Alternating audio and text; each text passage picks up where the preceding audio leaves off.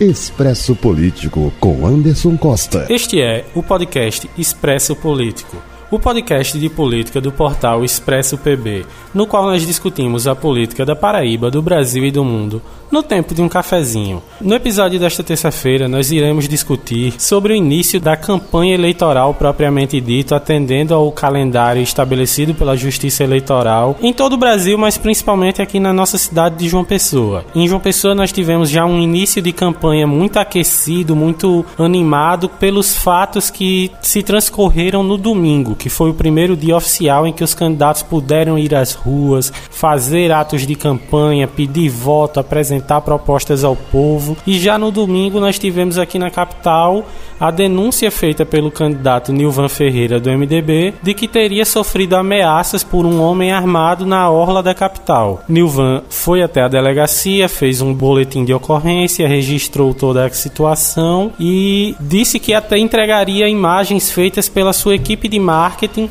sobre o atentado do qual ele teria sido vítima e que ele não entenderia o porquê de ter sido atacado por um homem que sequer conhecia e que simplesmente surgiu do nada em um evento que estava se preparando para fazer lá na orla e que estava transcorrendo calmamente. A reação de outros candidatos à eleição de João Pessoa é que foi talvez o mais surpreendente se é que pode se dizer que tem algo mais de surpreendente nessa história em que envolve armas, ameaças, agressões e risco de vida. O candidato João Almeida se pronunciou sobre toda a situação e afirmou que o ataque do qual Nilvan se pronunciou não seria real e que seria na realidade uma tentativa desesperada do candidato do MDB de chamar a atenção para si e para sua candidatura. Quem também se pronunciou da mesma forma foi o candidato Rafael Freire do UP dizendo que Nilvan seria fake e que, segundo ele, Nilvan, que é jornalista, na realidade é fake da cabeça aos pés. Então é necessário se investigar todo esse caso, caso o atentado seja real, que se descubra quem foi o autor do atentado e que ele pague pelo que fez. Mas é interessante ver como o início da campanha em João Pessoa já se inicia, podemos dizer até que em clima de guerra. Afinal, são relatos de pessoas armadas, são adversários adversários que simplesmente desconhecem essa história, alegam que sejam a grande fake news, até porque nós, desde a última eleição,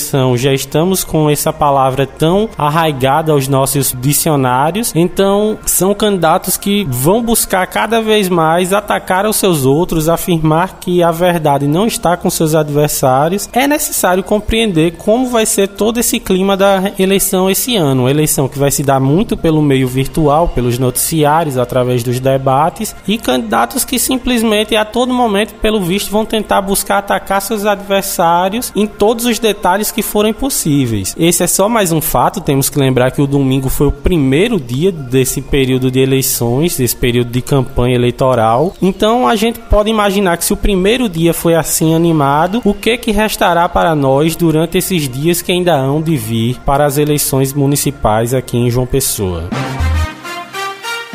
Expresso Político com Anderson Costa.